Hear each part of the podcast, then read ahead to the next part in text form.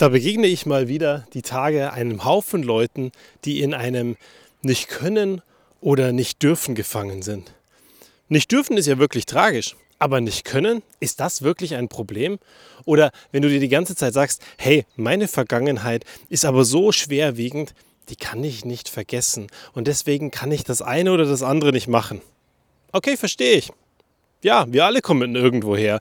Wir alle sind irgendwann mal hierher gekommen, haben gelernt und sind dann hier angekommen und haben uns entwickelt und jetzt sind wir heute hier, im Hier und Jetzt, weil wir gar nicht so genau sagen können, wie spät es ist, sondern es ist einfach jetzt. Und weil wir gar nicht so genau sagen können, wo wir sind.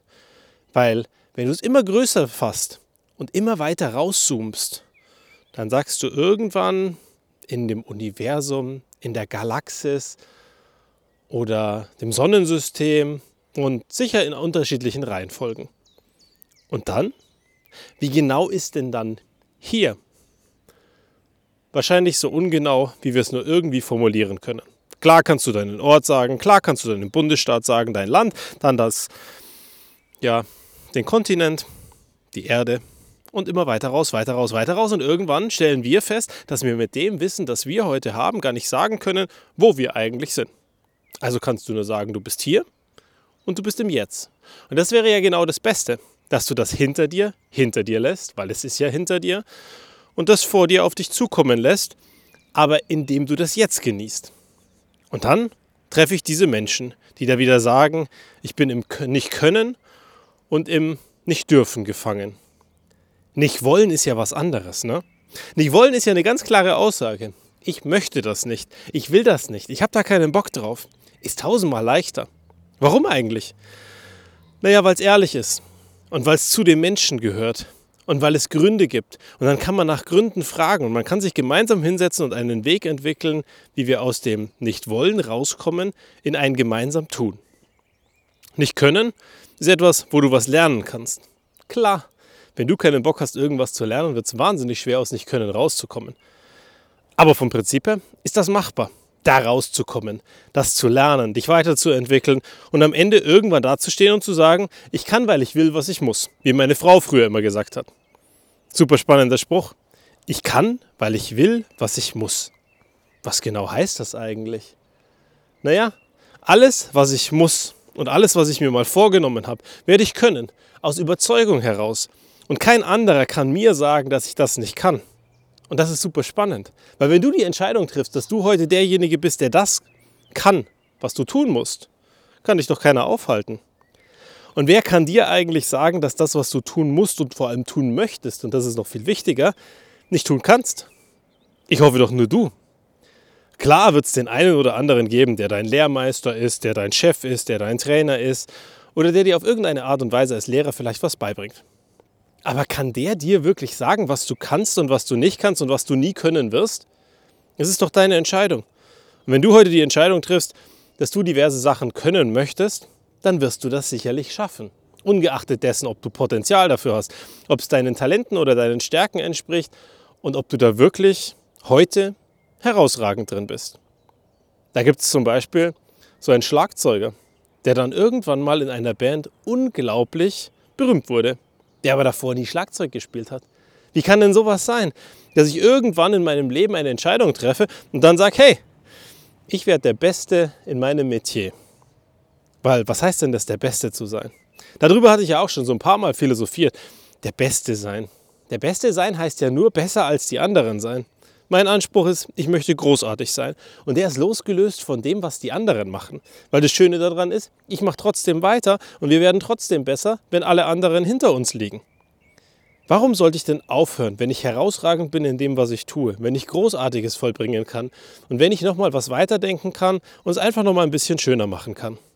Und dann gibt es da diese anderen Menschen, die sagen, ich darf aber nicht. Warte mal kurz. In unserer heutigen Zeit sagst du, Du darfst nicht? Erlaubt es dir jemand nicht? Wer ist in der Lage, dir etwas nicht zu erlauben? Wer bewertet, ob es richtig oder sinnvoll ist? Springen wir in einen Jobkontext, weil ich glaube, dort ist es am leichtesten, das Ganze mal anzugucken. Für was wurdest du eingestellt? Um etwas abzuarbeiten? Dann weißt du, dass da Arbeit ist. Und dann machst du diese und jene Sachen. Und dann gibt es sicherlich Dinge, wo dir jemand sagen wird, das darfst du nicht.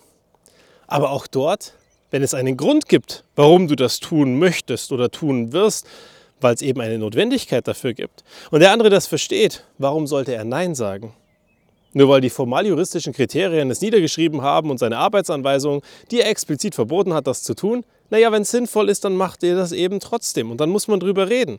Und wenn du in einem normalen Job bist, wo du eben nicht nur Sachen abarbeitest, sondern auch kreative Leistungen bringen musst oder was richtig arbeiten musst, warum kann dir dein Chef, wenn du als Experte eingestellt wurdest, überhaupt sagen, dass du etwas nicht darfst? Weil Reihenfolge, Geschwindigkeit, Prioritäten und alles solltest doch du als Experte festlegen und nicht dein Chef, oder? Und ganz ehrlich, Führung passiert in beide Richtungen. Das eine ist, dass dein Chef dich führt oder dass dein Vorgesetzter dir vorgesetzt wurde und am Ende entscheidet, was du zu tun und zu lassen hast. Aber genauso kannst du Grenzen aufzeigen. Und du kannst sagen, bis hier noch nicht weiter oder das ist mein Bereich. Ich weiß, wie kompetent du in deinem Bereich bist und ich finde das herausragend und es macht mir unglaublich viel Spaß, mit dir zu arbeiten. Nur bitte halte dich aus meinem Bereich raus, weil ich wurde dafür eingestellt, zwar nicht von dir, weil du jetzt der Neue bist, aber ich wurde dafür eingestellt, genau das zu machen, was ich eben mache. Und das mache ich gut und das mache ich seit Jahren gut. Wir können uns gerne darüber unterhalten, was ich noch alles machen muss und welche Dinge nötig sind. Aber bitte lass mir die Entscheidung über, wie ich das umsetze, wann ich es umsetze und in welcher Ausprägung ich es umsetze. Und das ist ein ganz anderer Dialog als, mein Chef hat mir aber gesagt, dass ich dieses oder jenes nicht machen darf. Und immer wieder begegne ich Menschen, die mir sagen, dass sie nicht mitmachen können, weil der Chef eben gesagt hat, dass sie das nicht können, nicht dürfen oder nicht sollen. Und wenn ich jeden Tag zwischen zwei Chefs noch im besten Fall hin und her springen kann, bin ich tiefenentspannt. Weil tun muss ich nie was. Ich kann immer nur sagen, hey, ich würde wahnsinnig gerne mitmachen, nur leider ist mir das nicht möglich.